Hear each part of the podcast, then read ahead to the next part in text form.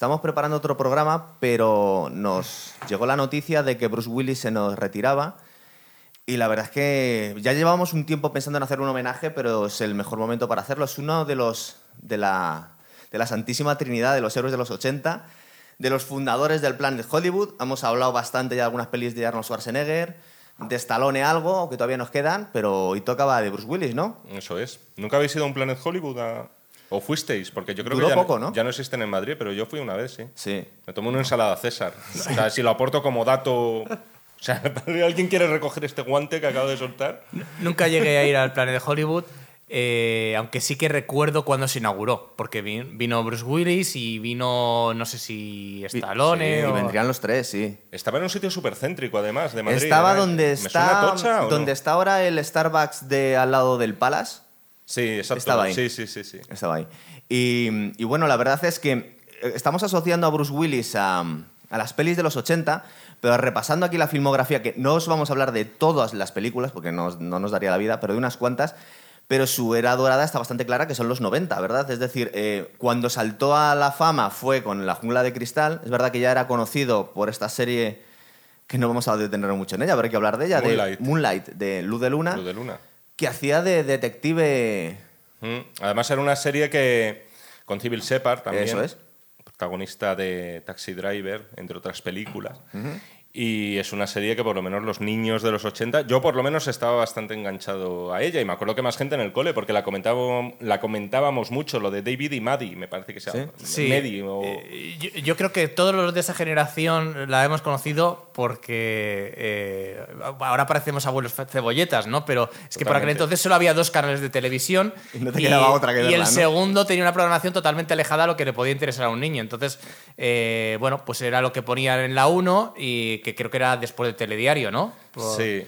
Y, Además tiene lo bonito de, de que hemos visto, joder, hemos crecido con Bruce Willis a medida que él también iba Madurando al- al- eh, sumando y subiendo puestos, ¿no? Fíjate- ¿No os, acor- no os acordáis cuando decían que Hilario Pino se parecía a Bruce Willis? Es que se parecía un montón. Pero yo es creo que que era solamente por las entradas y ya está. No, tenía un aire, tenía un aire, de verdad. De todas Lo que pasa es que las entradas de Hilario Pino han desaparecido. Es verdad. O sea, ¿eh? se hizo un viaje a Turquía. Eh, lo que ocurre es que mm, eh, Bruce Willis era un poco el de esos tres héroes de acción que lo han asociado a los 80, pero repito, es más de los 90 Bruce Willis.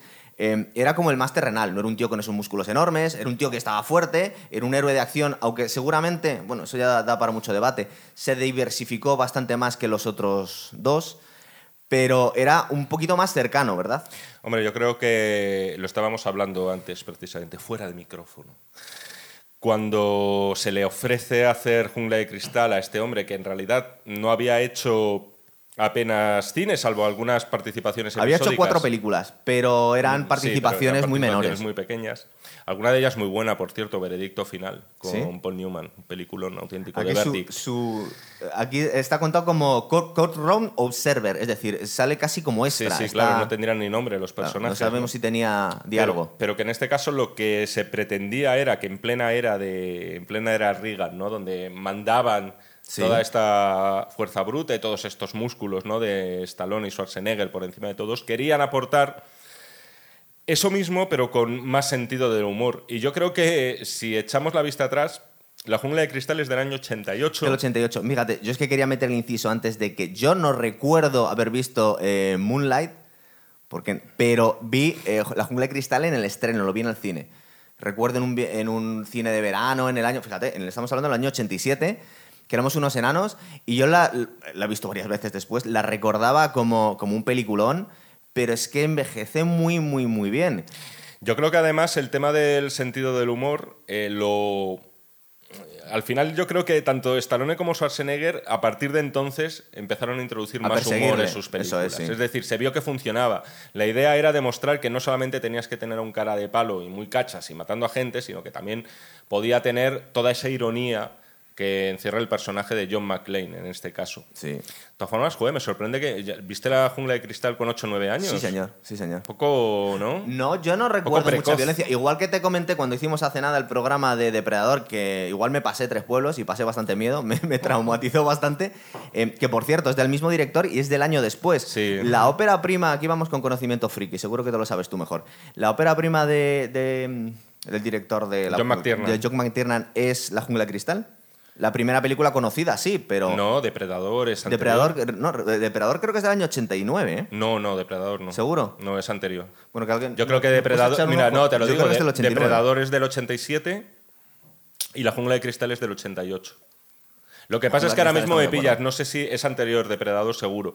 Lo único que no sé ahora mismo si es su primera película, no me acuerdo. Igual había hecho alguna cosa. Posiblemente no lo sea, pero verdaderamente fueron los grandes hits. Y me alegra que comentes eso de lo bien que envejecen las películas, al final, como Depredador o como puede ser esta. Sí. Y yo creo que se nota cuando tienes a un artesano que no tiene ínfulas de querer reinventar el cine, sino de contar una buena historia.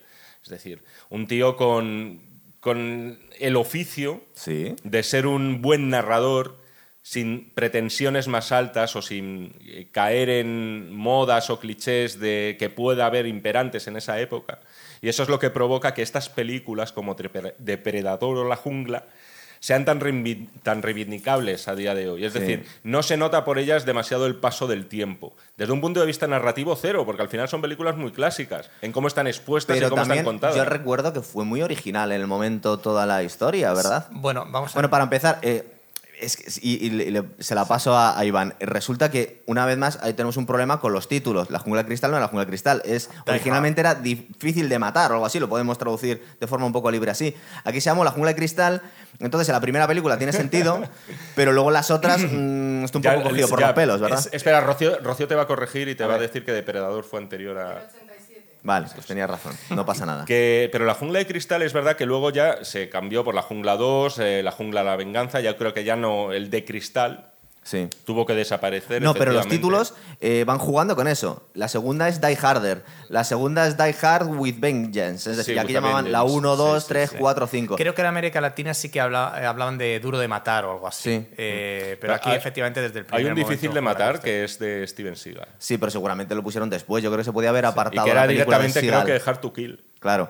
Eh, que tuvo grandísimo la primera Jungla de Cristal. No recordaba yo tan buena la tercera también, que fue la vuelta de John McTiernan a Eh, La, ter- la tercera, incluso hay gente que la defiende por encima de la Es primera. posible, están muy bien las dos. Pero el, el malo, Alan Rickman, eh, que yo fue la primera noticia que tuve de este hombre, es un gran malo, ¿verdad? Sí, sí, sí. sí. Hans Kluber, ¿no? Hans Kluber, es decir. Sí, y, y la verdad es que eh, el malo es, es uno de los factores que hace que la primera película funcione tan bien, ¿no? Es un malo que avanza mucho en la trama y consigue hasta cierto punto su, su objetivo. O sea, ya eh, empiezas a dudar si John McClane efectivamente va a ponerle freno. Otras veces el malo es, es como más mm, no sé, más torpe, eh, fracasa antes, eh, se ve mm, antes eh, los planes ¿no? que va a cometer. En este caso, yo creo que, que es uno de los factores que, que le da juego a la película. El hecho de que sea europeo, o todos los malos sean Sí, sí. europeos, pues también le da como ese punto, ¿no? De, no sé, de exotismo, sobre todo para el público americano. es que pero... no, no lo reparamos mucho en el momento, pero resulta que en los 80, todavía estamos en los 80, se estaba combatiendo el comunismo. Y todos estos héroes de acción estaban combatiendo el, el comunismo. Estos eran exmiembros de un grupo terrorista comunista alemán. Su hermano, que luego intenta vengarse del, de que le lance por, por, el, por, la, por la ventana, eh, John McClane, es creo que un general, un comandante del ejército de la Alemania del Este. Es decir, que son pequeñas cositas, pero estamos hablando... Y una de las curiosidades que tienen estos malos, que se supone que son comunistas, aunque luego han cambiado un poco el objetivo, porque este Hans Gruber directamente lo que quiere es robar el- el- los fondos de, de esta empresa japonesa. Sí. Pero es un tío con unos gustos exquisitos, parece un lord inglés. Además, de hecho, cita a Shakespeare en un Sí, momento sí, dado, ¿verdad? me parece. Muy bien vestido. De hecho, se están vacilando con los trajes. Y luego el uso que tiene tan original la película de, de la novena sinfonía de Beethoven, que eso también va a ser canónico en ese sentido, ¿no? En las películas de las películas de la jungla de cristal. No sé si lo sabíais, pero el- es una curiosidad que quería soltar en algún momento, que yo no la conocía, me he enterado ahora, que Bruce Willis no fue el primero que interpretó a John McClane en una película. Ah, era una historia anterior. Es una novela, ¿Sí? es una- una serie de novelas escritas por un tal Roderick Thorpe, que por cierto, claro, se le está eh, nombrando siempre en los títulos de crédito de las películas, aunque ya no tengan nada que ver. ¿no? La única que estaba basada en una novela suya era precisamente esta, eh, este Die Hard. Eh, es una serie de novelas con un detective. Lo único que en las novelas no se llamaba John McClane. Entonces lo que pasa es que le cambiaron el nombre, pero resulta que allá por los años finales de los 60 ya se había adaptado una novela con ese mismo personaje Ah. para el cine. Y era una película interpretada por Frank Sinatra, No me digas. que se llamaba El Detective. Sí. Y entonces resulta muy curioso. Lo único que, claro, obviamente John McClane es un nombre nuevo para las adaptaciones. Sí. Es decir, en la película del detective de Sinatra se respetaba el nombre del tío de la novela, que creo que se llamaba Joe no sé qué. Cosas, O sea, que nos curioso. puede, cosas que nos pueden recordar esta película. Aunque yo repito que a mí me pareció muy, muy original el momento. No sé por qué, seguramente no estamos acostumbrados a este tipo de cosas. Es una combinación de muchos elementos. ¿No tiene un poco del Coloso en llamas también esta, esta peli? La localización es uno también de los factores que hace que fu- funcione la película. Y, y yo creo que sí que. O sea, en el cine sí que había eh, tradición de organizar tramas eh, de cine negro en, en espacios reducidos o claustrofóbicos. eh, o- bueno, Asesinato en Orient Express es uno de ellos, ¿no? Es- digamos que es paradigmático. Eh, y luego estaba el Coloso en Llamas, que, que, bueno, efectivamente, pues sentó un precedente a la hora de, estable- de poner el, el desarrollo de la trama en, en un gran rascacielos, ¿no? Sí. Que, que parece que es un telón de fondo muy interesante para que ocurran cosas.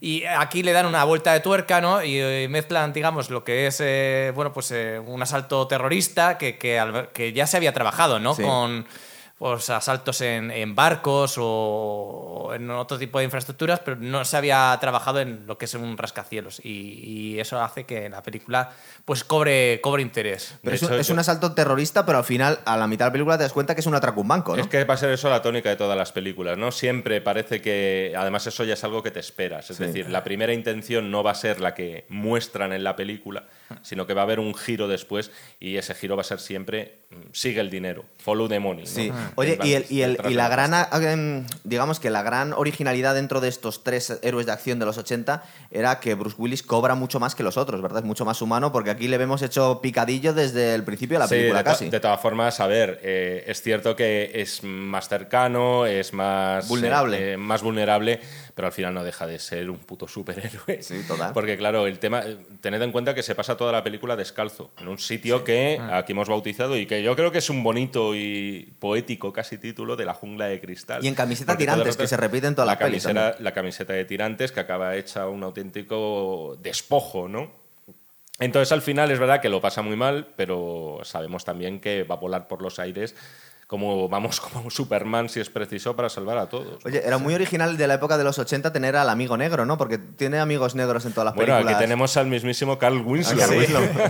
que además repetiría, además esta peli es anterior a Cosas de Casa. Sí. Sí. Lo- eh, yo, vamos, sí, estoy prácticamente con- Sí, sí, convencido. seguro. Sí, sí, sí, sí, sí, es posterior. O sea, es posterior la serie. Sí. Y de hecho repetiría luego en La Jungla 2, aunque de una forma mucho más episódica. ¿Sabes curiosidades? Esto seguro que Y, lo- y lo- además protagoniza para mí, eh, luego si queréis hablamos de los momentos, lo que me gusta mucho de la jungla es es el humor negro que tiene y concretamente el partido que se le saca a los cadáveres. Y concretamente, para mí más, el momento favorito es cuando está precisamente Carl Winslow, Sí. Está a punto de irse de ese edificio porque no ve nada y John McClane no se le ocurre otra forma mejor y posiblemente sea la mejor que tirarle el cadáver de uno de los malos encima del Total. coche. Y la reacción de, de Carl, vamos a llamarle así, Reginald Bell Johnson se llama el actor, Eso. Es, es antológica, o sea, es un momento divertidísimo. ¿no? ¿Os acordáis también? de- es un friki detalle que mm, uno de los. A mí me gustan los Cazafantasmas 2. No sé, me gustan. No es tan buena como la primera, pero me gusta. El Vigo, el azote de los Cárpatos, es uno de los terroristas alemanes aquí. ¿Qué me dices? Es uno de los terroristas alemanes. De hecho, es el que Eh, está era- cargando el lanzamisiles para cargarse la tanqueta de la el- policía. eh, también el bizcochito de Annie McBeal, ¿no?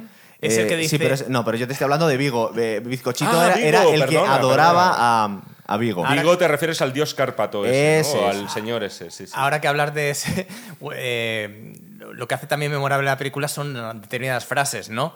Y creo que una de ellas es, ¡ay, que se les quema el cochecito! Sí, Que es muchísimo cuando le lanza el misil a a la Está bastante, está bastante, porque esta última vez me la he visto en, bueno, me la habré visto en todos los idiomas posibles esta película, pero esta última vez la he visto en versión original y está bastante bien traducido, no nos hacen grandes barbaridades, como por ejemplo en Depredador, que nos cambian ya el sentido de las frases. Aquí está perfectamente llevado. Bueno, eh, uno de los puntos fuertes también del actor, eh, o sea, de Bruce Willis, es el actor de doblaje que le ha tocado, ¿no? Hombre, Sí, tenemos, que, re- tenemos reivindicar a Ramón Langa, que al final es como todos hemos visto a Bruce Willis, no nos engañemos. por lo menos en la infancia, sí, en la infancia en sí, la claro. infancia y lo que no es la infancia. Y ha sido una voz que, insisto, o sea, yo por eso reivindico a veces la labor del doblaje. O sea, sin parecerse absolutamente en nada, la de Bruce Willis, al final una voz que se le. No sé, le encaja por los motivos que sea, yo no sé por qué, pero funciona. Sabes que no se parece mucho a la de él. él es- Cero, t- cero. tiene la voz mucho más, mm, mucho más aguda, pero también tiene un carácter. Es que Bruce Willis es un tío con mucha calle, es un tío muy chulo. Este tío hab- había sido un, un, un camarero de bastante prestigio en Nueva York. De hecho, tenía un- unos cuantos cócteles preparados en, en garitos de, de- de cierto nombre.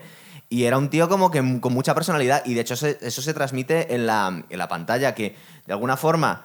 Y fíjate que somos fans aquí de los otros dos actores de, de cine de, los, de acción de los 80. Pero era un tío muy peculiar y, y- y que realmente lo vamos a ver en todo, en todo su cine, que simplemente con su presencia ya te llena la pantalla. Es que yo creo que el gran mérito, o por qué estamos aquí dedicando un programa entero a Bruce Willis, aparte de porque sus películas hicieron bueno, una cantidad obscena de dinero, como diría Richard Gere en Pretty Sí. Woman, es porque tú salías de ver, te guste o no, o te guste más o te guste menos, o te parezca un modelo más o menos recomendable, pero tú salías de ver una película de Bruce Willis y salías del cine con ganas de ser Bruce Willis. Es decir, te molaba esa actitud ante la vida. Sí. Te molaba el ese no tener miedo y cuando peor están las cosas, sonreír, ¿no? O hacer un chiste malo en ese instante. Pero- Entonces era ese modelo Sí. Lo que te por lo que te enamoraba de algún modo, o sea, Sí. como tío. Es decir, tú le veías y salías con ganas de ser. claro. en, en parte también porque no es el prototipo de héroe, ¿no? o sea, es, es héroe, pero héroe por accidente. Sí. Eres un tío normal que se crece ante las circunstancias y, y tiene un toque... eh, no, no, o sea, no solo hablo de la jungla cristal, sino del resto de películas. Tiene un toque quizá un poco incluso de perdedor. Sí, eso te iba a decir. que Eh, siempre, siempre- un héroe machacado, siempre, Un ¿verdad? héroe Sí, es machacado, muy sí. antihéroe. De, De hecho, con las mujeres que intuimos que se le dan bien las tías, pero siempre está en una relación chunga. Su mujer, bueno, directamente en el último Boy Scout se está acostando las- con su mejor las amigo. hijas de las películas de Bruce Willis, que tiene varias que no soportan a su padre y Claro. tal, ¿no? Es decir, es Sí, un tío tiene con una problemas vida con bastante, alcohol, bastante alcoholizado, desastrosa siempre, eh, sí. etcétera. Golpeado. O sea, en la jungla de la venganza, por ejemplo, se pasa toda la película de resaca. Está Sí, resacoso. Sí. es verdad. Los jefes le odian, en fin. Total. Sí, sí, la, la verdad es que está bastante machacado. Eh, tenemos muchísimas películas, no vamos a hablar de todas, pero si queréis, eh, si no tenéis nada más que decir concreto de la jungla, volvemos más para atrás, porque es que hay unas cuantas A ver, hay películas muchas más cosas que decir, pero vamos para adelante. Yo solo tengo que decir el Dilas. JPKJ. Hijo de puta, ¿verdad? Eso lo han. Lo que pasa es que dijeron hijo de puta, porque en aquella Sí. época recuerda que Sí, no- sí, sí, sí. ahí lo mantuvieron, ¿no? Sí, decían bastantes tacos en la jungla, quiero decir en la versión en castellano. Sí, lo, lo- lo mantuvieron, ¿verdad? Y me hace mucha gracia cuando la cara que pone precisamente Alan Rickman, Sí. Hans Gruber, cuando escucha eso, ¿no? Al parecer ese grito de guerra es como un, eh, una especie de onomatopeya de vaquero, ¿no? El JPK, sí, debe o ser sea, un no grito tiene- que debían pegar cuando cabalgaban los vaqueros de los clásicos. Algo así, Por- porque además es cuando le llama cowboy él y, y siempre hay también como suele haber un malo europeo o un malo sudamericano como puede ocurrir en la segunda, etcétera, ¿no? Con Sí. el personaje franconero, pero siempre está esa crítica que le hace el malo de turno sobre que aquí, oye, la, eh, la época de John Wayne y de los vaqueros, John Wayne que le tenemos aquí presente, Ahí está. esa época ya terminó hace mucho tiempo y sin embargo, de algún modo, el personaje John McClane es el último cowboy. Los tres, los tres grandes actores de esto de acción de los 80 siempre han, han- han reivindicado la figura de John Wayne. Bueno, de hecho, es que hemos visto una cantidad de homenajes eh, tremenda, no solo en la, hora de darle la vuelta a la escopeta de- de- del Terminator, sino constantemente. Bueno, es que volvemos a, a lo que hemos dicho antes de que es hija de, de su tiempo, ¿no? Y estamos en Guerra Fría, estaba Donald Reagan de presidente, que por cierto era actor y de la época de John Wayne. Entonces, Total. digamos que todo va, va encajando, ¿no? Y, y digamos que está alineada con esa filosofía que tiene Estados Unidos de que Europa, eh, bueno, es la cuna de la cultura europea, pero al mismo tiempo la cuna del pecado Sí. eh, y donde están los problemas, eh, y más encarnados con el comunismo. Entonces, O sea, aquí digamos siempre- que todos se- los malos son comunistas. se, aquí se siempre. revaloriza la cultura genuina eh, estadounidense frente a la Total, europea. Porque de hecho, fíjate que estos dos hermanos terroristas comunistas tienen una. están súper occidentalizados. De hecho, tienen unos gustos. eh, creo que hay un momento en el que está vacilándole a- al jefe de la empresa japonesa, porque en aquel momento Japón parecía que se iba a comer el mundo, luego ha perdido un poco de, de importancia en las tramas de las películas. El- pero era Nakatomi Plaza porque la. e- Era la empresa japonesa, pues le empieza a vacilar con el, con el corte del traje. Si lo ha comprado en Londres, en. Y dices, bueno, este, este guerrero comunista no vea si es Ibarita este señor. Eh, si queréis vamos siguiendo con las, con las películas porque tenemos un huevo. Fijaros, en el 89 esto no, no lo sabía yo porque la vi en versión original, pero resulta que la voz de Mira quién habla, que os acordáis de la comedia esta que era un bebé, Yo me la vi varias veces esa era de. Bruce Willis. Sí. En la versión española sabes de quién era, ¿no? No, De Moncho Borrajo. no me digas. Moncho Borrajo haciendo la voz de Bruce Willis. Bueno, Tenía su gracia, ¿eh? total. Supongo que la de Ramón Lanca habría sido demasiado Habría para un sido bebé, muy ¿no? rara, la- Demasiado heavy. Sí, pero es verdad que luego Bruce Willis, claro, para que veamos un poco la diferencia de, de lo que es la, el tono de voz y al final una voz muy masculina en castellano, en nuestro idioma, no tiene por qué ser una voz que suene bien o muy masculina en, en inglés, ¿no? Y al final Sí. las inflexiones de voz son diferentes. Sí, porque Bruce Willis es un tío que habla. con- es verdad que tiene la voz un poco más aguda que, que todos los dobladores que nos han puesto, pero está un poco como más susurrando las cosas, está un poco cansado. Siempre es un tío como un poco pasota. Y no sé si siempre han sido fieles en, el, en, el, en lo por, que nos estaban por transmitiendo. ejemplo, la, la voz de Humphrey Bogart. Sí, es en que la, es la versión muy- original es Ah, súper es que nasal. vamos a nosotros nos suena fatal, pero sin embargo en Estados Unidos no suena mal No, esa es que voz. tenemos que No la hablar de Humphrey. Bogart hoy porque aparte que se parece mucho modelo, físicamente. es otro modelo. Yo cuando he visto que sé que eres muy fan y ya llegaremos al último Boy Scout, eh, yo estaba viendo cine negro y a Humphrey Bogart constantemente en esa Sí, película, sí, sí, ¿verdad? Sí, sin duda. Eh, ¿Qué pasa? Que estamos hablando en el 89 hizo Mira quién habla y en el Que, 90 por cierto, coincidiendo con John Travolta. con John Travolta, eso es, es. Luego, dentro de unos poquitos años, ¿quién les iba a decir a estos que sus carreras iban a tener un boost importante? Y le iba a matar directamente en, en Pulp Fiction. Y le iba a matar. Eso es. Tenemos la segunda, eh, Die Hard 2, eh, que creo que estaba en Die Hard o Die Hard 2, no, bueno, depende de cómo lo quieran traducir. La segunda de... Alerta roja, ¿no? La llamaron aquí en España. La en- jungla 2, la alerta Jungla 2, roja. si le pusieron un subtítulo. Alerta roja. Qué que vergüenza, no- macho. Eso sí que. Eh, eso lo Aquí se, mucho, nota, ¿eh? se nota mucho el cambio de director y es lo que te decía Sí. antes. Ponen a un director modernillo, en este caso que es Rennie Harlin, Sí.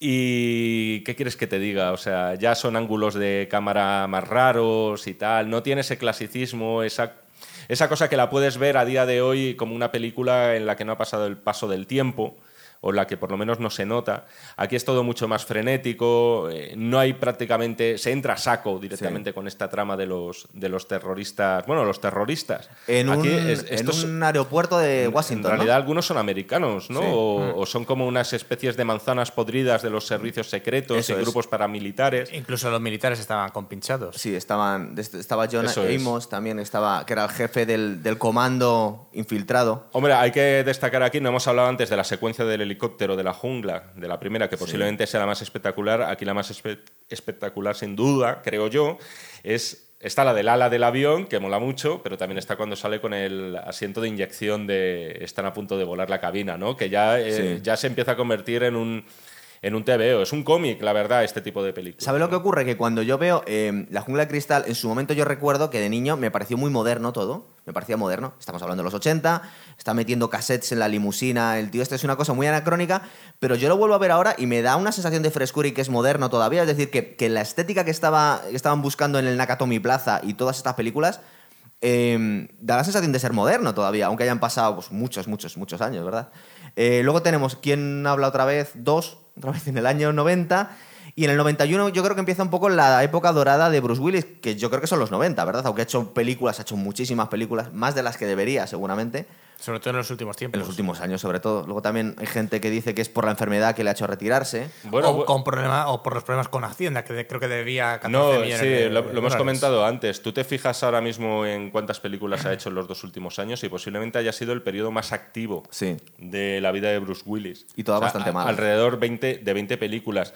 Entonces, según me dijo, además le quiero citar aquí porque es seguidor nuestro, que es Martin Riggs, un seguidor que nos escribe, que me escribe de vez en cuando por Instagram, pocos días antes de que saltara la noticia, antes de que saltara la noticia, es decir, que todavía no se sabía nada, me dijo, oye, ¿qué sabes tú de que Bruce Willis puede tener demencia?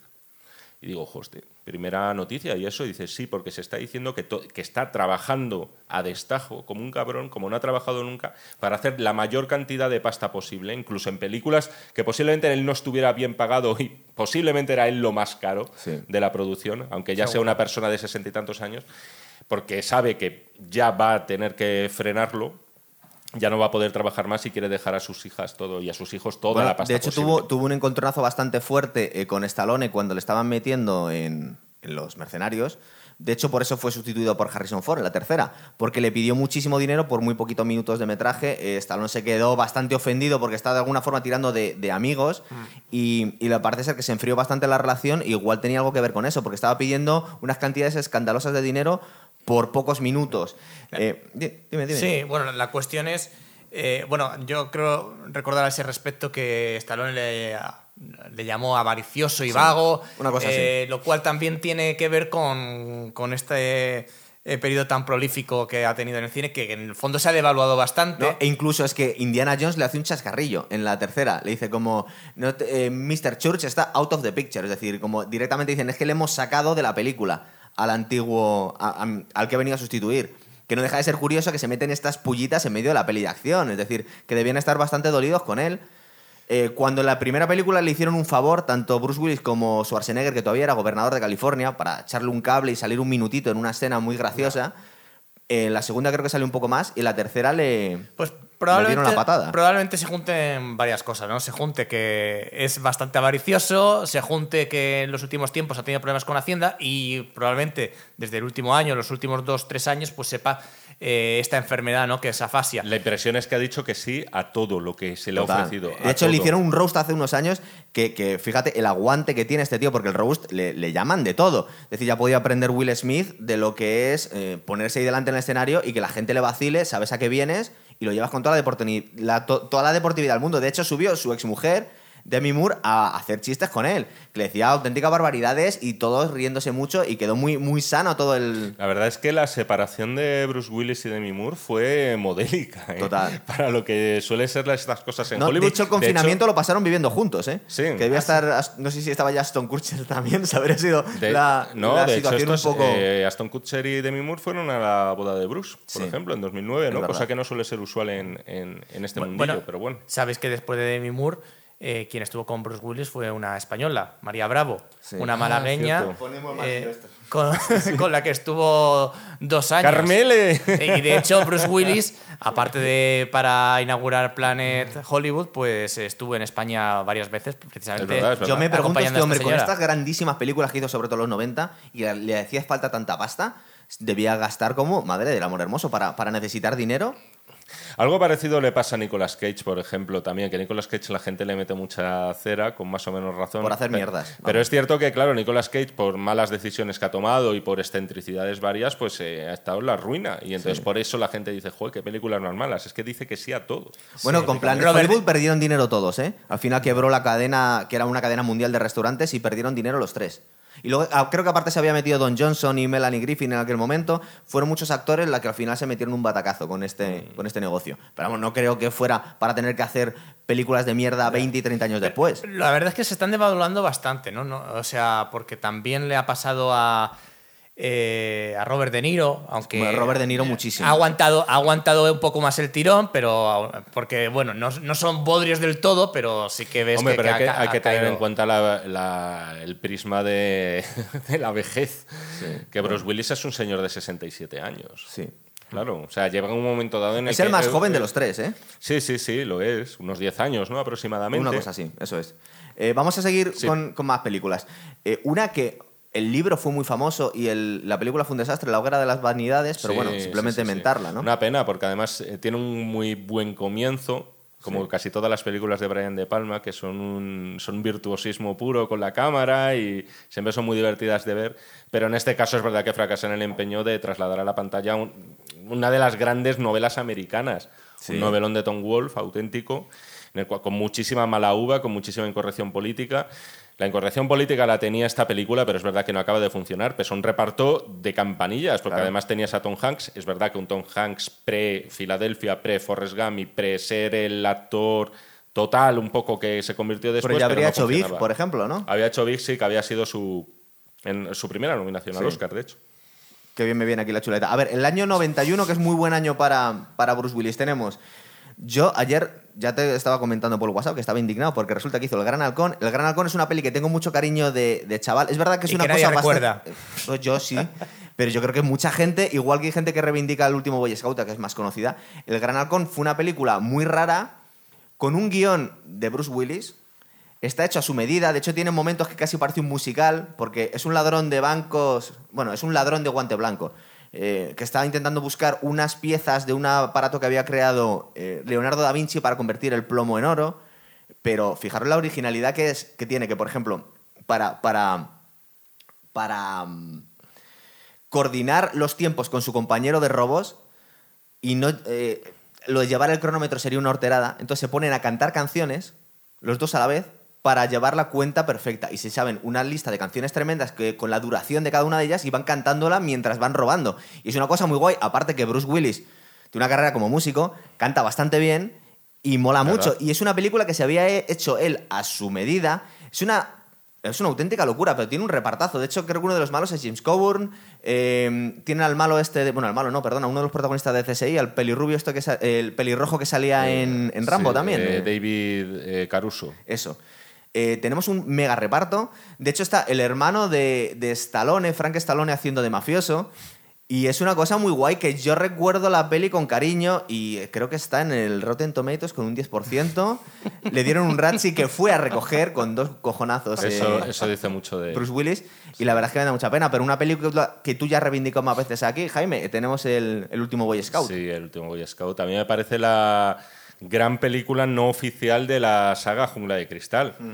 De hecho, hubo bastante tira y afloja con esto entre Tony Scott, pedazo de director, por cierto, también muy criticado en su momento, y el productor Joel Silver, que al final tenemos que nombrarle otra vez, igual que le nombramos cuando Depredador, Sí. porque es el culpable de buena parte de todo este cine pirotécnico, de músculo y de destrucción masiva del Hollywood de los 80 y de los 90.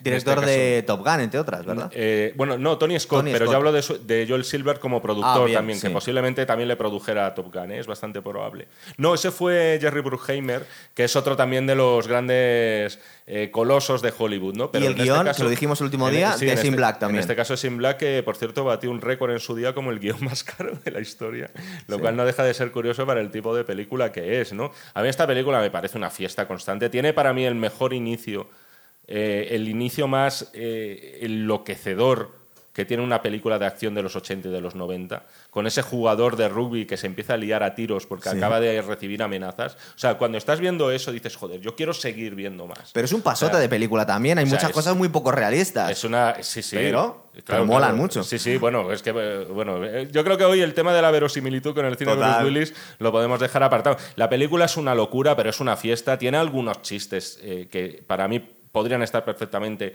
en una película de Jungla de Cristal. Sí. Es una película además en la que se notaba el tira y afloja. Por un lado, Tony Scott, que no lo he dicho, quería hacer una cosa un poco, no sé si decir más seria, Sí. pero que no se pareciera tanto a la jungla.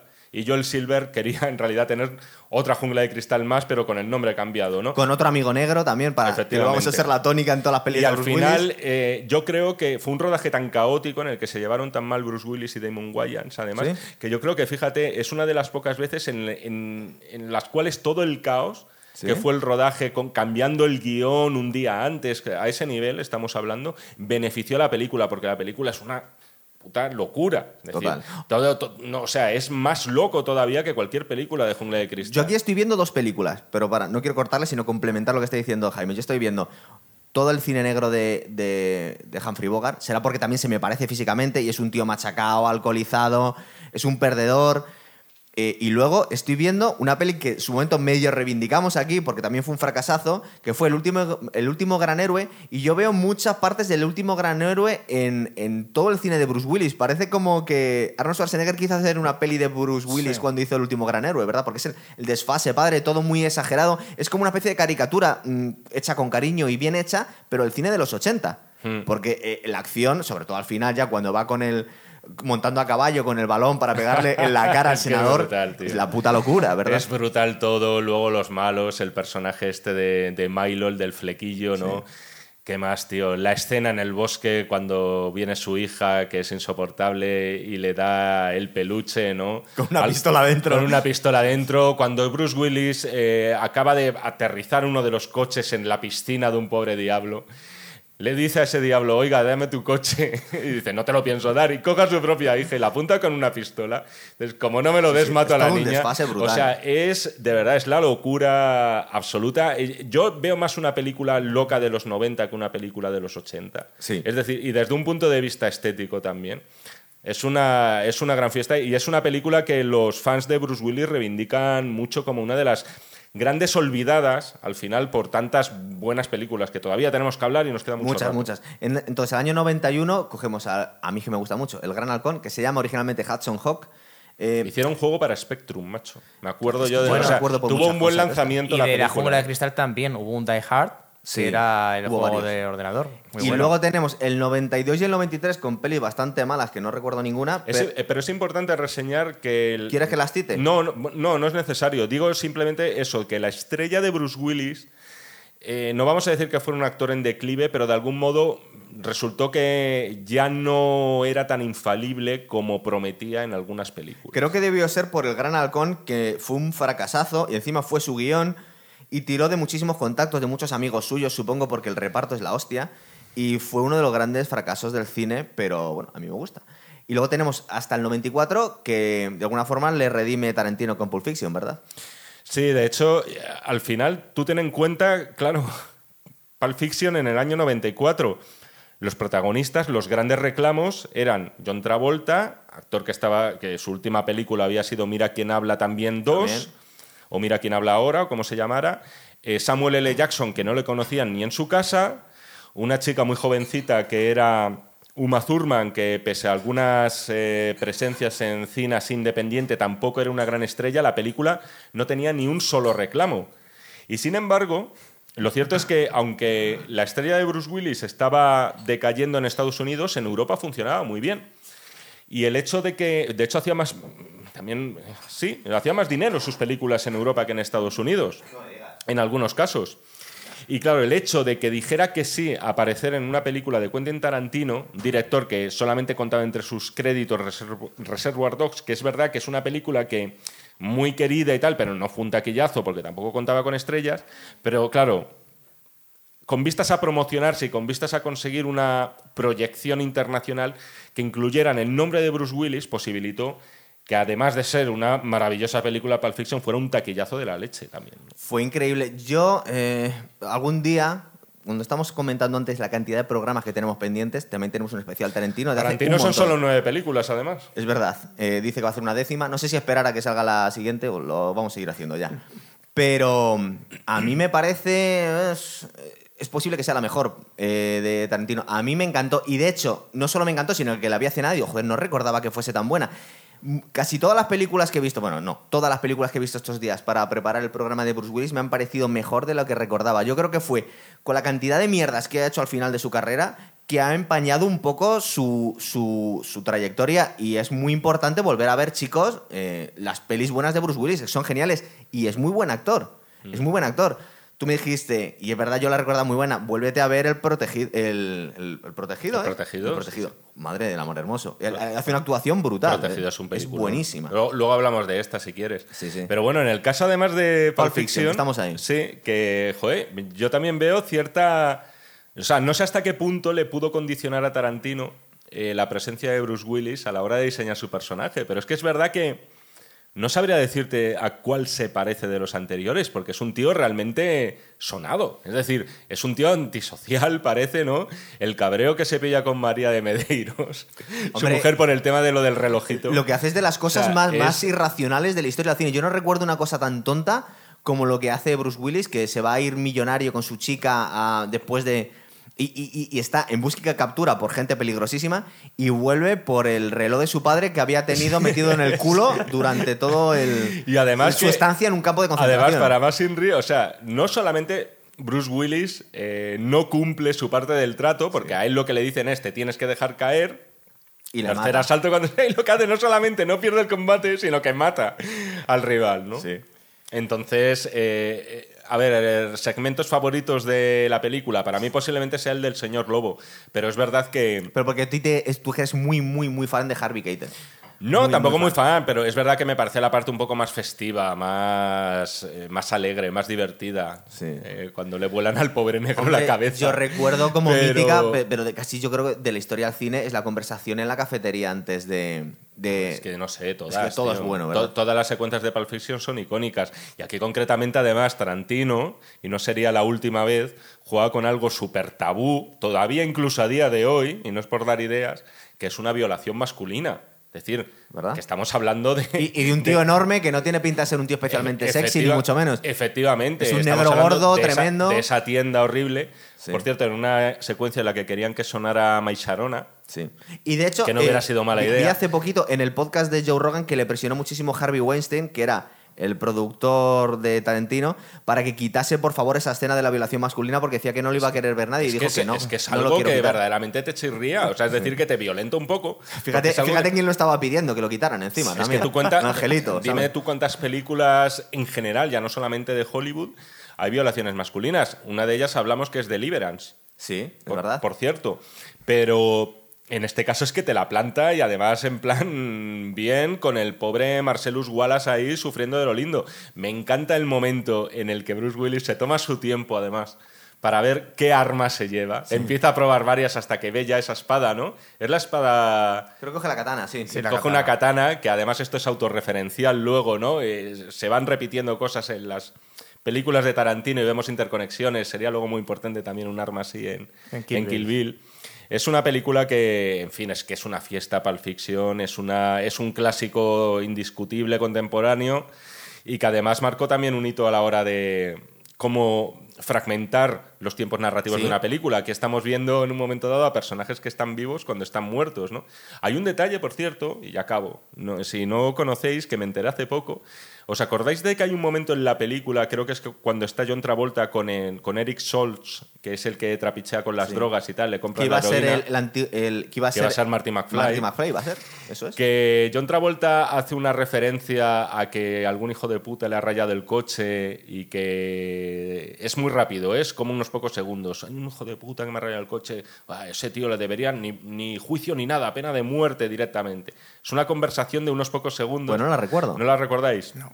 Pues resulta que, claro, eso nunca se nos dice, pero se sobreentiende que el que le ha rayado el coche ha sido Bruce Willis, Sí. porque han tenido ese encontronazo en el bar, que es la única secuencia, aparte ¿Es del asesinato, que, que comparten juntos. Nos comentaste que habías encontrado en internet alguien que, eh, que creo que en YouTube, alguien que se había tomado la molestia de ordenar la película Sí, de lo que forma pasa es que le, cronológica. le tiraron el vídeo, Claro. le tiraron el vídeo rápido. Perdería claro. toda la gracia, ¿no? Entiendo yo. Bueno, Pierde tiene que estar bastante. muy bien también, pero Es- claro. Sí, es al final como una película como Memento, en la cual yo creo que también de algún modo influyó esta narración fragmentada de Tarantino.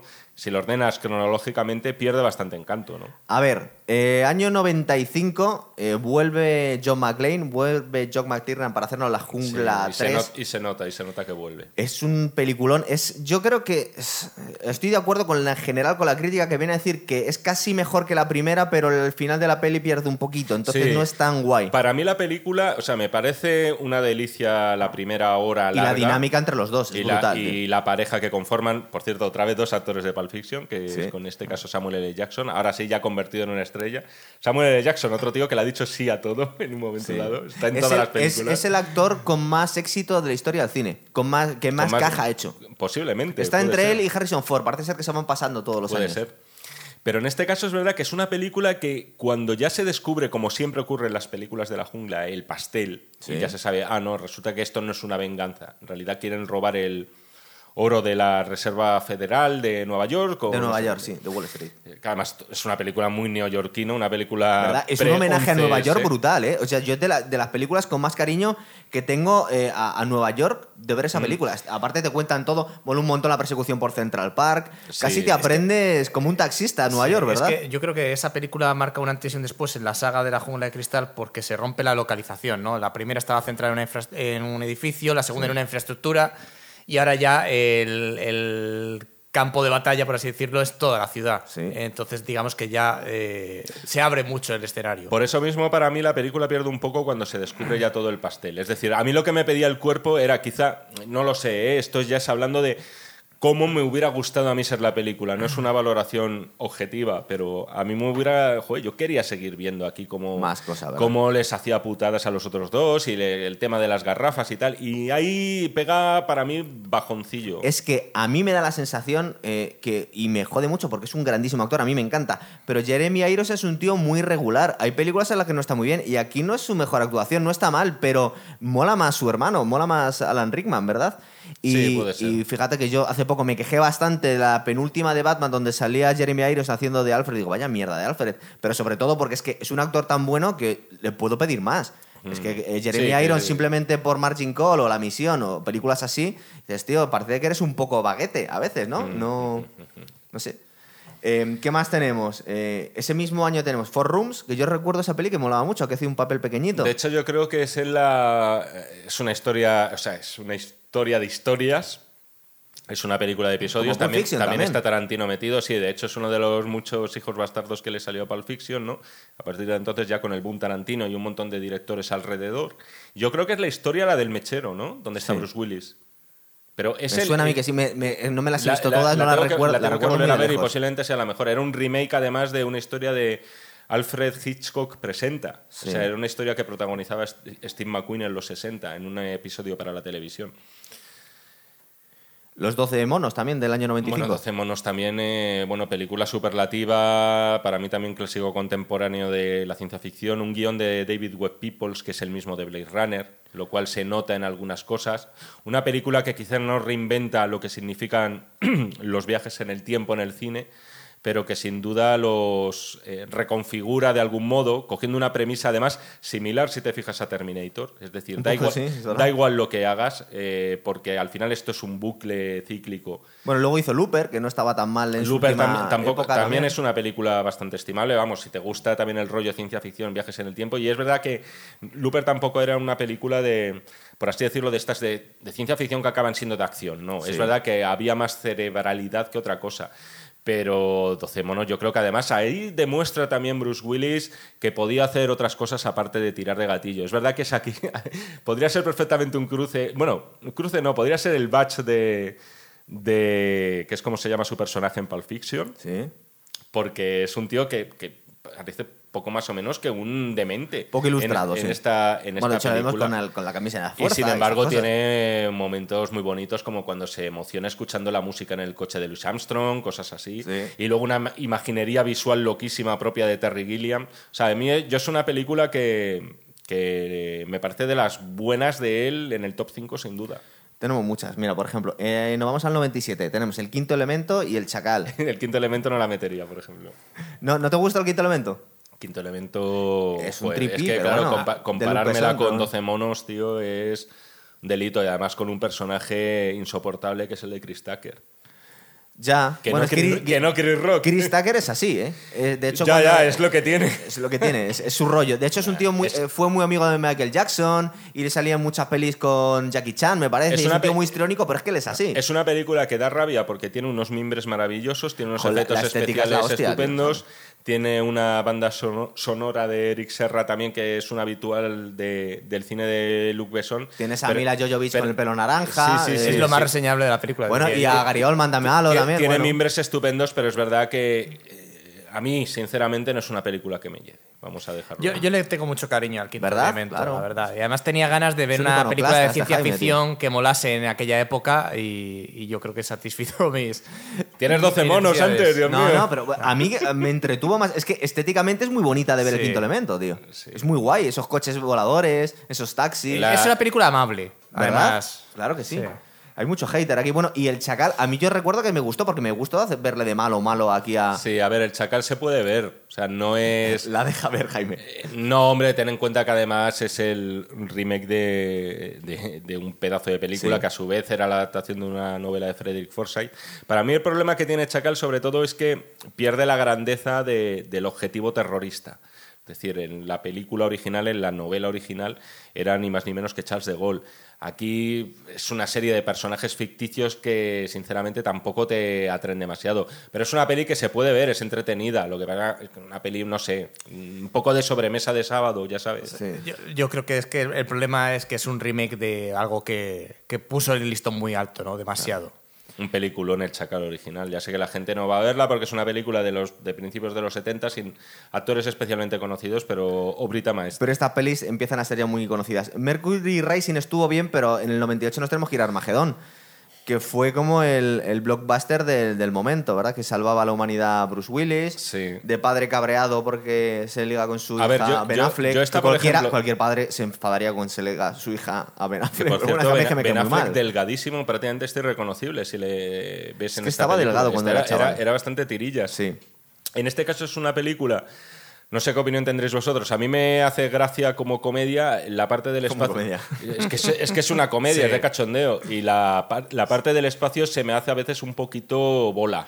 O sea, la parte del espacio me parece lo peor de Michael Bay. Vamos a que ver. Es un tío que le encanta el exceso, le encanta destrozar Sí. cosas, le encanta eh, como crear una tensión desde mi punto de vista, bastante artificial. Es decir, o sea, es que acaba de despegar la nave, o el transbordador, o lo que sea, y aparte de que eso ya parece Star Wars en un momento dado, y ya te saltas a la torera eh, cualquier tipo Estás de... hablando de la credibilidad científica que puede tener eso. Bueno, Bueno, Hombre, Ah. quiero decir, en, es que, en este caso tendría sentido, pero es que llega un momento en el que están sorteando meteoritos como si fuera el halcón milenario. Funciona como disaster movie, pero Total. no como No, eh, película de ciencia ficción. Para mí ni eso, como, co- como comedia, o sea, co- coño, que es que es, es una comedia ¿Sabes que tío, salió casi que a la aparece vez? al principio el personaje de Bruce Willis pegándole tiros al novio de su hija en la plataforma, que es muy divertido. Se ha, Si se ha visto gracia. muchas veces en el cine eso. Lo que pasa es que salió casi a la vez que Deep Impact. Parecía que, Sí. sé- que había algo que los gobiernos del, sí. del mundo sabían que nosotros no. Porque, Pero eso pasa. ¿Por qué nos están preparando es como, para Es esto? como ese año en el que coincidieron dos películas de volcanes. Sí, pues dos Que- películas de asteroides. Y entonces, sí, suele pasar. Bueno, pues Deep Impact parece ser que era mucho más eh, respetuosa con la ciencia que Armagedón, que era un desfase. Sí, de todas formas no, no hablo tanto de eso, sino como que en un momento dado dices, tío, vamos a ver, tienes una oportu- oportunidad aquí cojonuda de crear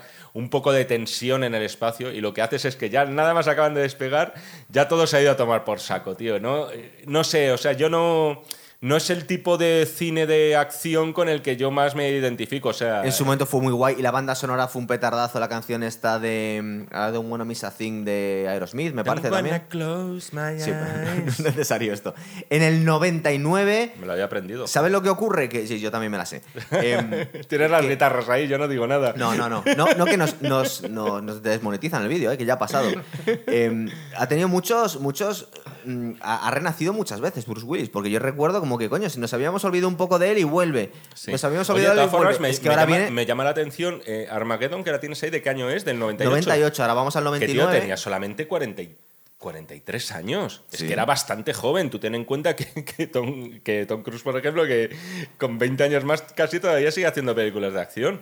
Vale. Y aquí, sin embargo, si te fijas, es un tío que se hizo mayor como demasiado pronto. Seguramente se ha castigado bastante. Entonces eh, ya le ponen una hija que, joder, si echas las cuentas, la debió tener en este caso, que era el, el Liv, Liv Tyler. Liv Tyler, sí. Tyler, música, eh, digo, es hija De, de, de Steve Tyler, sí. del cantante de Aerosmith, Yo creo precisamente. que debió enchufar a su padre para que la de- película. que o al revés. que debía tener nada, o sea, eh, no sé, se llevaban como muy poco tiempo. No hemos comentado una película que a mí me hace mucha gracia. a ver, tío. ¿cuál nos hemos dejado? Nos hemos dejado La muerto sienta también, dirigida Eh, por es- Robert Es, que Zemeckis. lo tengo en inglés, entonces igual me han De- cambiado. Death la- Becomes Her.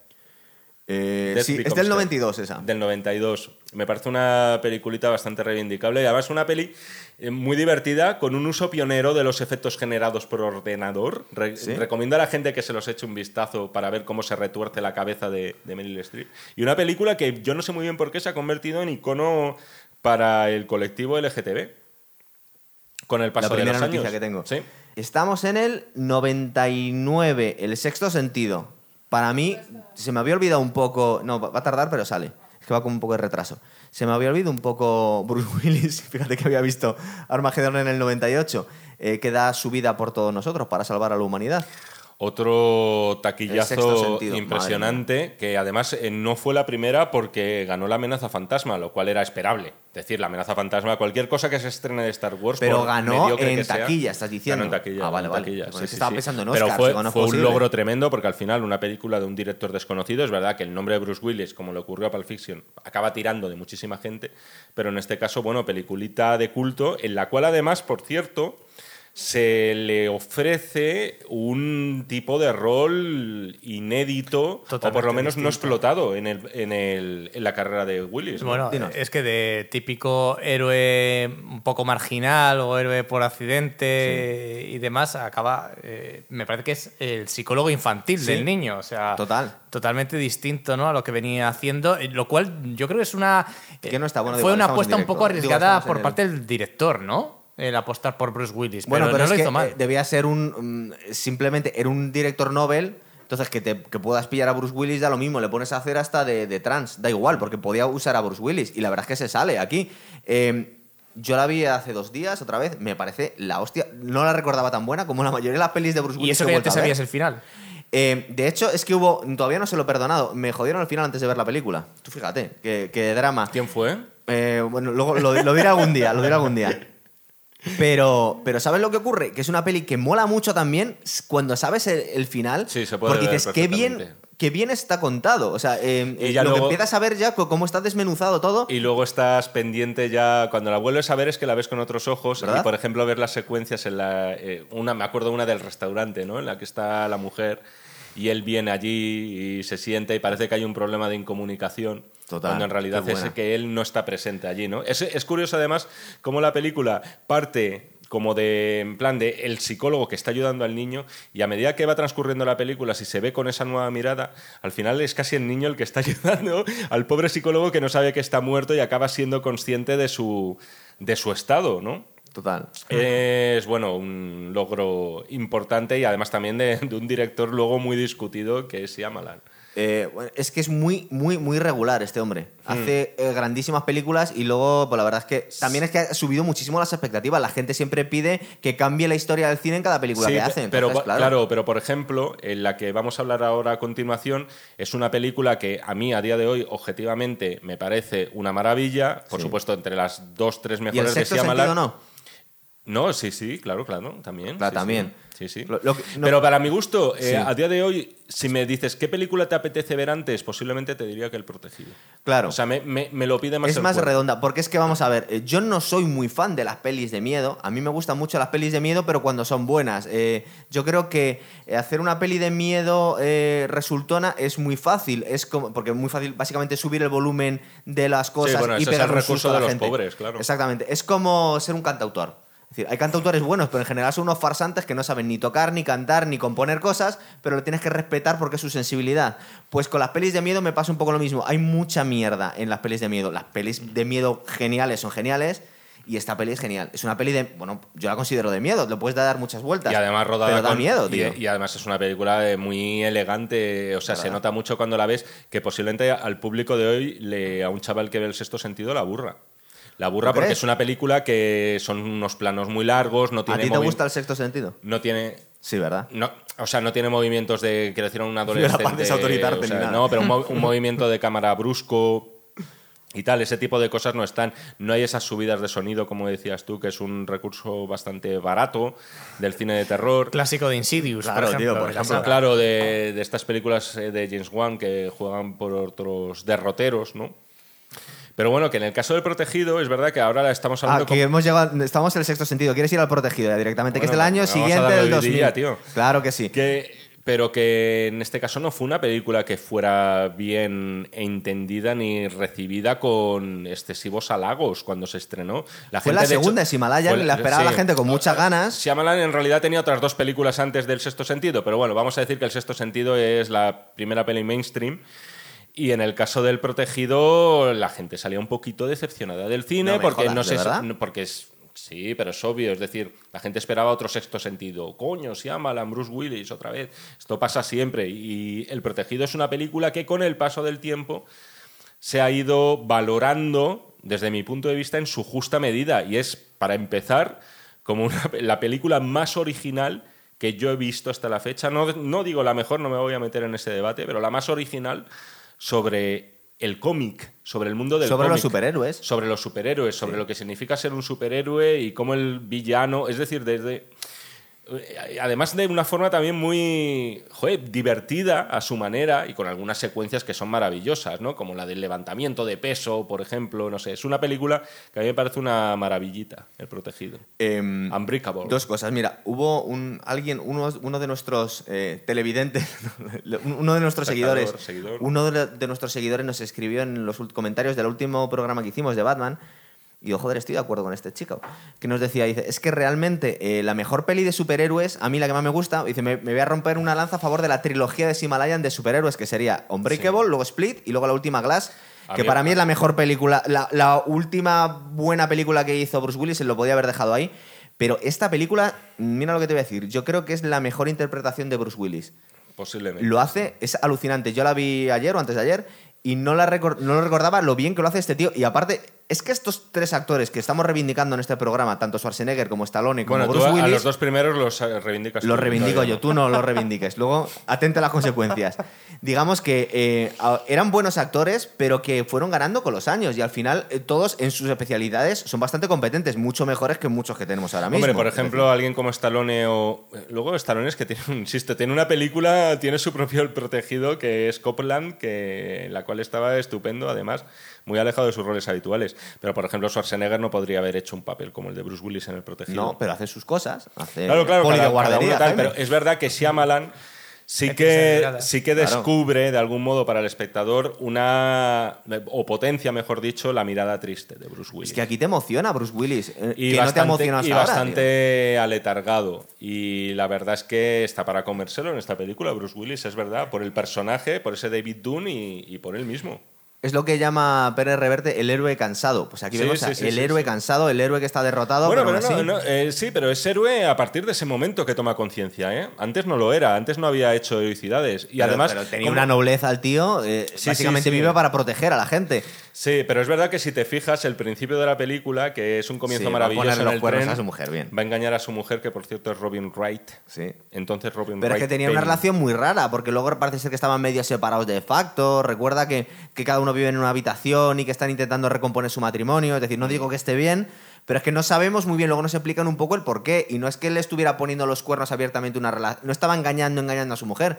Parece que tenían una relación abierta de esta que. No, no sé si a vosotros os pasa con el cine de superhéroes, pero Sí. yo casi que me gusta más habitualmente en una peli de un superhéroe la, el nacimiento del superhéroe que casi luego La las aventuras de Sí. después. Es decir, cómo se va gestando, cómo, cómo va descubriendo el que tiene sus poderes. Y, joder, y en, esta, en ese sentido, El Protegido es un regalo para los que nos gusta eso, porque de eso va la película, más que de hacer misiones y tal. Estás viendo el nacimiento, la gestación de un superhéroe y la toma de conciencia de una persona que hasta ese momento se creía normal. Pero es el superhéroe más, más terrenal que hemos visto Sí, hasta ahora. Es el decir, el que no lo hacen realista. El que empatiza con el público, ¿no? Sí. Porque luego cuando eres superhéroe, pues ya digamos que das por hecho cómo te vas a comportar, Mm. eh, que vas a ser, vas a perseguir el bien, eh, ir a por el mal. Luego, en Es este que- caso, por ejemplo, tiene, vamos a decir, final sorpresa, pero es verdad que el final sorpresa en este caso es lo de menos. Yo no sé si Shyamalan de algún modo se vio también obligado ya y convertirlo casi en un giro de en una marca de fábrica, el meter el porque sí ese giro final en el ¿Tú que se crees que tenía pensado en que aquel Mr. momento, Glass en el año 2000, eh, hacer una trilogía? No, No, no, lo creo, no lo creo. De hecho, bueno, es trilogía. La segunda película es solamente por el epílogo, porque no aparece el personaje de Bruce Willis hasta el final. Y estoy contigo, yo creo que Glass es otra película que, pa- para mí, muy superior a. a Split. A Split, efectivamente, a Múltiple. Y también una película muy incomprendida por mucha gente. Pero- a mí me pareció eh, también otra película rompedora y además en un panorama de, en fin, hipersaturado de cine de superhéroes, encontrarte con algo como lo de eh, Lo de Glass me parece ¿verdad? un regalito para cualquiera que no, que no tenga 15 años. Y esto no lo digo en el mal sentido. Yo comprendo que cada uno vive el cine que le toca vivir en su década. Y habrá gente que, joder, Michael Bay a mí es un director que no me gusta, pero que les parezca que Transformers es lo mejor que vieron en su vida cuando eran pequeños. Pero para los que tenemos ya cierta edad y al final, por motivos meramente biológicos, hemos visto mucho cine, pues encontrarte de repente con una película de superhéroes, por llamarla de algún modo, Para adultos. como Glass para adultos, pues es una gozada. ¿Verdad?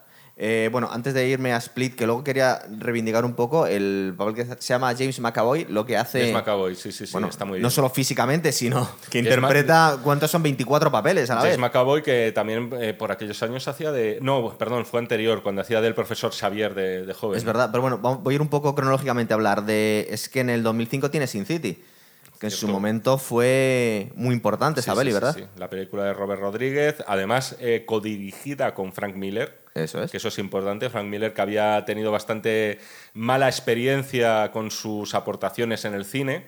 Sí. Y aquí es una traslación al cómic, un poco a la manera de lo que luego después también crearía escuela aquí en esta película, porque a, la man- a esa misma manera se adaptó también a Frank Miller en 300, es decir, con esa atmósfera que trata no de recrear unas viñetas en imágenes, sino de plasmar directamente viñetas Sí. en imágenes reales. Meter el cómic directamente Es en la meter el cómic directamente. Eh, en el 2007 tenemos la no, la cuarta de eh, La Jungla de Cristal, que la vamos a obviar un poco, porque las tres primeras están muy bien. Bueno, la segunda es un poco irregular, pero es, A se ver, la puede cuarta, ver. la- ver bien. y la cuarta se puede ver también. Sí, es es decir, no es. Lo que pasa es que, por ejemplo, de la cuarta, que me la he vuelto a ver hace poco, no recuerdo tampoco grandes frases memorables. No. Hay cosas que tienen más o menos. Me hace gracia lo de otra vez Bruce Willis acosando al novio de la hija que le quiere meter mano en el coche y tal. No tiene un mal villano esta película. De vuelven a ser europeos. ¿No? Claro, para variar. Eh, ¿Son comunistas? No lo recuerdo ya. No, No, yo yo creo quizá que lo que más recuerde de esta película es la escena del helicóptero, ¿no? La persecución del helicóptero y Eh, la de, más bien la del avión, Es un la del caza, puente. es un caza ahí en el puente, sí, verdad. En el puente sí, que Ah. también, eh, bueno, posiblemente sea la mayor fantasmada de todas las películas de la las jungla, pocas. sí.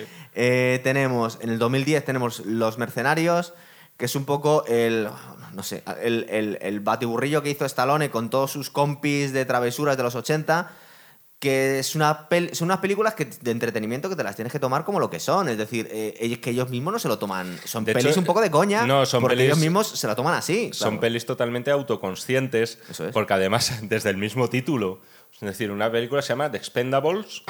Que, Que aquí no lo tradujeron como Los Prescindibles, porque los- no se podía llamar no así. se podía, pero de algún modo lo que es decir, puede ser como el nombre de guerra de ese grupo, pero también se puede interpretar como ellos mismos, es decir, como actores de ya dinosaurios Sí. de una época dorada, pero ya eh, caduca de Hollywood, los cuales ya no van a tener esas oportunidades porque ya no son los héroes de Nadie se acción acuerda de ellos, claro. que la gente que- eso es discutible Bueno, que la gente reivindique. no se acuerdan luego- los- productores de cine para la primera Claro, porque luego claro. resulta que estrenan Los Mercenarios y es un taquillazo. Total. Y la segunda parte, y por cierto, creo que este mismo año se va a estrenar la, La, cuarta. cuarta. debe ser, sí. Me parece, ¿no? Entonces tiene esa, esa autoconsciencia. De todas formas, para mi gusto, mucho mejor la segunda parte de Los Mercenarios que la primera. Sí. Para mi gusto, mucho mejor. Y Bueno, aparte, es que fue ajustando la máquina, ¿eh? Eh, de otra cosa. Sí, pero por ejemplo, ahí yo creo que benefició que cediera los trastos del director a otra persona. Es que también, es que si, diri- si escribe el guion y quiere dirigir y quiere actuar, eh, que Stallone hace mucho eso, pero al final es que no das abasto, aparte que tiene una edad. Y, eh, y yo no creo puede. que era mucho más completa la segunda parte, te involucrabas más, tiene más gracia, tiene más comedia, aunque fuera por momentos menos salvaje, porque la primera es de estas de Es en plan, en plan de balas que perforan, o sea, que cercenan Sí. cuerpos enteros, y aparte esta segunda parte tiene, joder, te regala algo que no te regalaba la primera, que es una secuencia de acción compartida por Arnold Schwarzenegger y Bruce Willis. Eso es. Que es la de los coches, que también es divertidísima. Cuando, un Smart y él arranca la puerta. Efectivamente, cuando arrancan la puerta los dos, ¿no? Primero el otro y, y la verdad es que es Pero fí- bastante Fíjate divertido. los que va, re- eh, va rescatando a Dolph Lundgren, a Jean-Claude Van Damme, a Chuck Norris, creo que le sacan un momentito. Chuck. Norris salió en la segunda ¿Verdad? también, efectivamente, que Al- hasta hace un chiste de Chuck Norris. A, a- De- a Mel Gibson, que intentó ponerle para que dirigiera la película, pero le dijo Mel Gibson, dice, es que yo cuando dirijo una película te, te la voy a toquetear demasiado el guion porque es muy personal mío. Y le dijo, venga, pues haz de malo. Dijo, de puta madre, hago de malo. Y también hace un malo muy Eso en la guay. tercera, ¿no? En la tercera, eso es. ¿Por qué, por qué Steven Seagal no, no está, tío? Eh, eh, parece que Steven Seagal es un tío Sí, bastante, vamos, es un tío súper conflictivo con toda la gente, está perseguido en Estados Unidos por violación en múltiples ocasiones. Eh, hizo un programa, una especie de reality en el que Joder, él hacía de ecologista, donde iba rescatando a, animalitos en peligro y se le fue el freno con una tanqueta y atropelló un refugio de, de cachorros y los, y los mató a varios. Es decir, es un tío con. Luego investigas un poco con, eh, la figura de Steven Seagal y es un tío. eh, bastante Oscuro. diabólico es muy diabó- de hecho está protegido Era por Putin viviendo Putin, está viviendo en. Rusia porque está en busca y captura es decir eh, pero es que tiene varias está en Rusia ahora mismo. Está en Rusia, pero es que está buscado por varias Pero, eh, denuncias pero por en- violación. pero habrá ido al frente, lo mismo. No lo sé. La verdad es que es, es uno de los grandes fraudes a la hora de, de- de pegarse, de verdad. Es decir, eso se ha demostrado que el, que el Aikido es un poco tonto. Eh, eh, es que ha tenido muchos encontronazos con luchadores de la UFC que de- porque se ponía muy machote diciendo que les podía ganar en un combate. eh, ha tenido bastantes conflictos con muchísima gente. Es que en Estados Unidos, básicamente, toda la gente le tiene mucha manía y le quieren pegar. De hecho, eh, los, los extras eh, le tienen. Se la tienen jurada porque les ha hecho mucho daño en escenas de. físicamente. Hicimos un programa aquí de. sobre las escenas de, lucha en el cine. Y parece ser que ha tenido. De hecho, uno de los. mm, Uno de los. de los. de las. Tú sabes que cuando se graba una película se firma un contrato en el que lo que pasa en el estudio se queda en el estudio, no se puede contar lo que ha pasado ahí. Parece ser que uno de los grandes secretos que hay en Hollywood es que desafió a un extra, que era una leyenda del judo a nivel mundial, a que le intentara estrangular y que él sí iba a poder salir de la llave. Y no solo no pudo salirse la llave, sino que se desmayó y se hizo número uno y número dos encima. Y se están mofando de él todos los actores de Hollywood desde entonces. Es decir, eh, Steven Seagal, cuidado. Entonces no le llevan porque básicamente eh, debe estar peleado con la mayoría de, los- de esos actores. Pero bueno, ha sacado a Harrison Ford. ¿Esa es la segunda parte donde está Van Damme?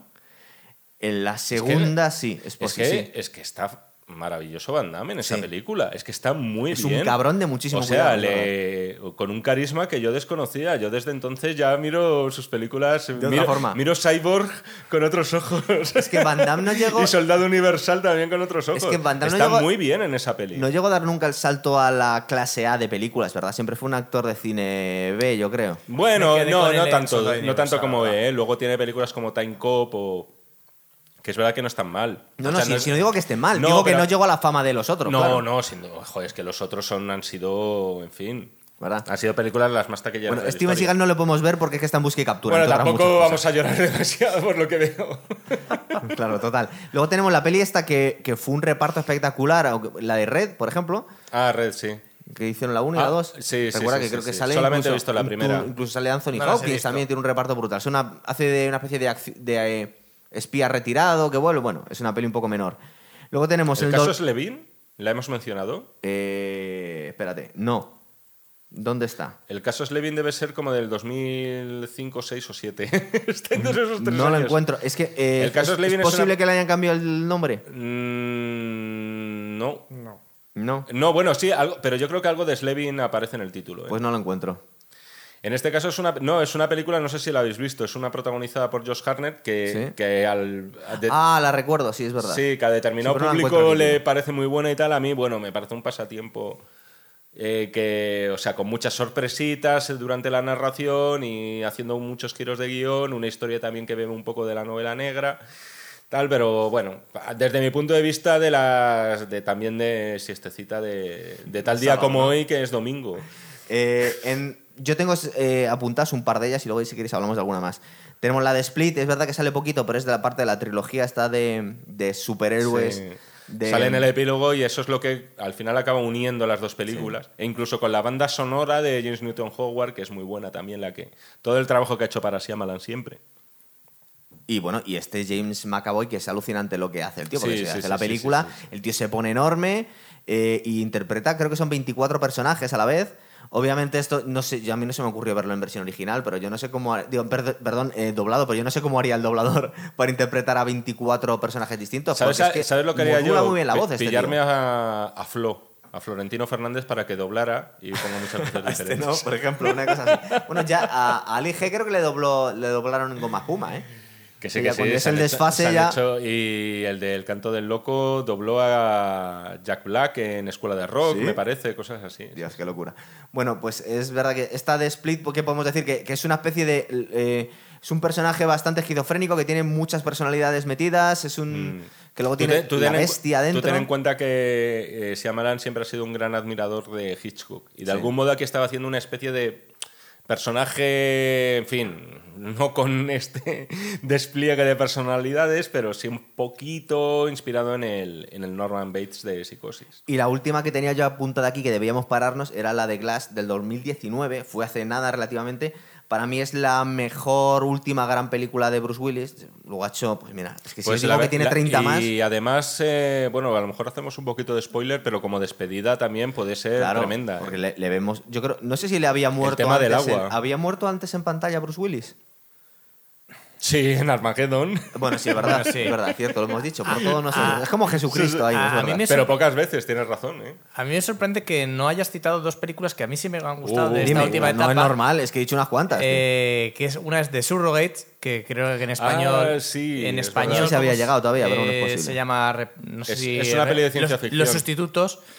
Que es eh, que además tiene mucho que ver con esto del metaverso, ¿no? O sea, eh, diga- no he dicho Looper también, que está bastante entretenida. Sí, bueno, la- la hemos mencionado por hemos encima, pero- pero Sí, sí. de 2019. Planet no, Terror 2009. tampoco, Planet Terror tampoco la has citado, que también me, Sí, me parece bueno, bastante 2007. buena. En Planet Terror lo que pasa es que es verdad que sale él y salen como 20.000 actores más, ¿no? Y el- ahí que hace de militar desquiciado. Bueno, militar, sí. El asedio también hace de Tío, militar, claro, cabrón. eh, esta-. Estado de sitio, Sí. Que es una película además también repartazo que sale Denzel Washington y Annette Bening. Es una película que creo que es del año 98. ¿Mm? Eh, joder, antecede los atentados de Nueva York del, 2000 Es verdad. del 2001. Es que incluso además se proyecta una hipótesis que sería pues algo parecido a lo que hicieron con los japoneses durante la Segunda Guerra Mundial en Estados Unidos.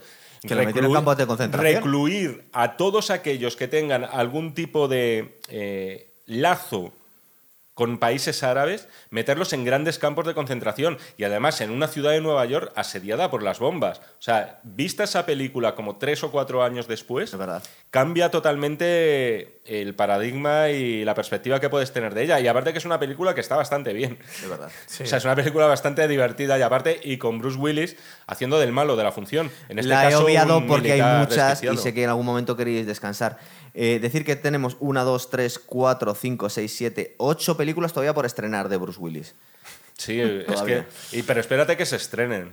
Es que yo Ya. creo que en muchos casos ni siquiera a lo mejor se estrenan directamente o en plataformas o son de. Iba a decir del mercado del vídeo. Esto ya, claro, es hablar del Jurásico. O sea, son pelis que director, en los repartos son prácticamente desconocidos. Sí. Él a lo mejor me da la sensación de que muchas de esas películas debe ser en plan yo aparezco cinco minutos aunque mi cara esté en todo el cartel. Sí. Que eso también en los últimos años lo hacía mucho.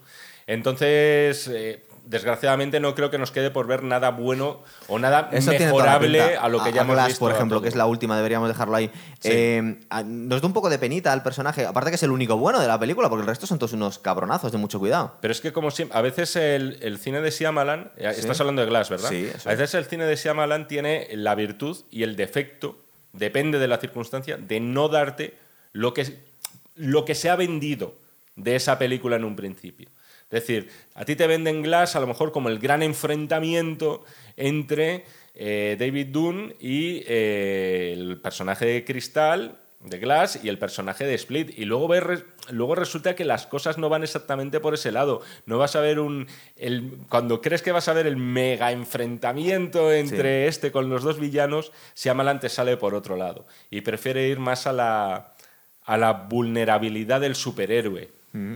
Y en este caso, que a veces no le sale bien ese giro de tuerca, a mí aquí me sorprendió mucho y me pareció además bonito. Es decir, me pareció emocionante. Me pareció además muy bien rodado.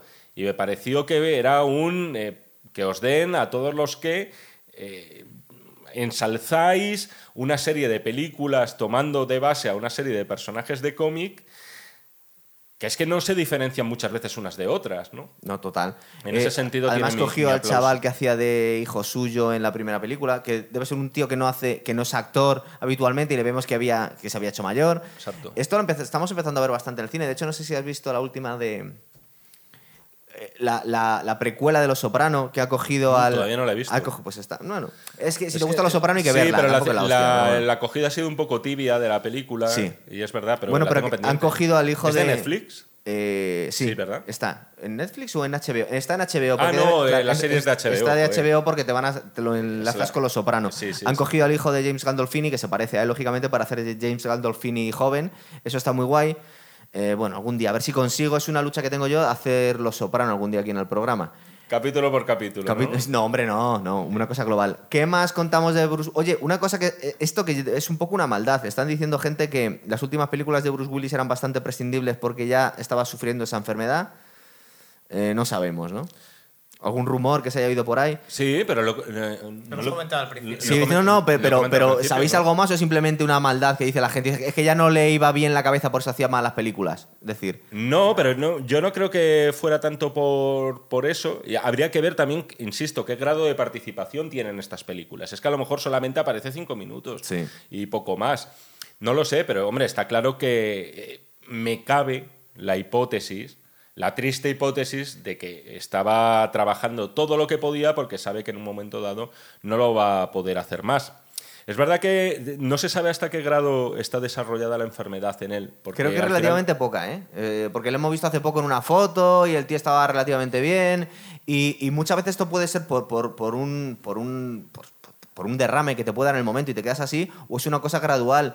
Y parece ser que lo- estos son muchos rumores, no tenemos nada confirmado, pero que debe haber, debe haber sido una cosa gradual. No, no deja de ser curioso que Bruce Willis empezó en el mundo de la interpretación eh, precisamente por un problema en el habla, eh, porque él era un, po- era un poco tartamudo Sí, eh, sí. y le recomendaron pues de dar clases de interpretación para soltarse. Sí. Eh, y precisamente otro problema en el habla, aunque este yo creo que es bastante más grave, porque seguro que es cognitivo, pues lo llaman afasia, pero en realidad afasia es el síntoma, el- Sí. la causa es- debe ser cerebral y probablemente sea degenerativa, pues va a ser lo que le retire. Por ejemplo, no, no sé si os acordáis de una película que no era muy buena, pero que yo le tengo bastante cariño, que es a propósito de Henry, Sí, película con sí. Harrison Ford, donde él es un ejecutivo súper agresivo, un Abogado. con pinta, es un abogado que recibe un tiro en la cabeza y a partir de ese momento olvida todo lo del accidente. Y se vuelve buena persona. Pero que en este caso, sí, lo que pasa es que no me quería quedar tanto con eso,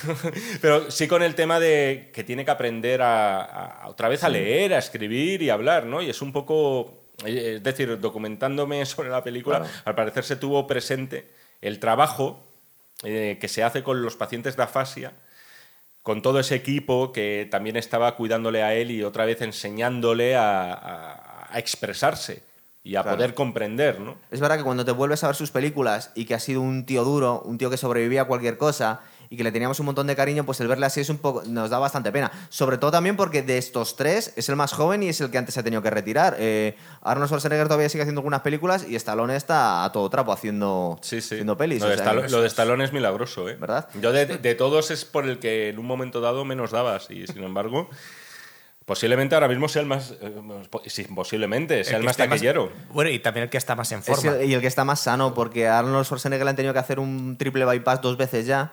Eh, No puede ir la, al etapa gimnasio del, prácticamente. la etapa del culturismo le pasa factura, lógicamente. claro. Llegada hoy antes de las 22 horas ya casi estamos. Bueno, el conductor eh, está en camino. Me Tenemos lo que ir veía venir. terminando el programa. No nos, no nos- Me lo veía venir, Algo más que añadir. Yo creo que lo hemos repasado todo, ¿verdad, chicos? Hombre, yo creo que bueno, yo espero que eso que lo diga el público. A ver qué nos hemos yo creo que dejado. ha sido un, Seguro que nos yo hemos creo que ha dejado un repaso cojonudo, pero eso no lo puedo decir yo, lo tendrá que decir la gente.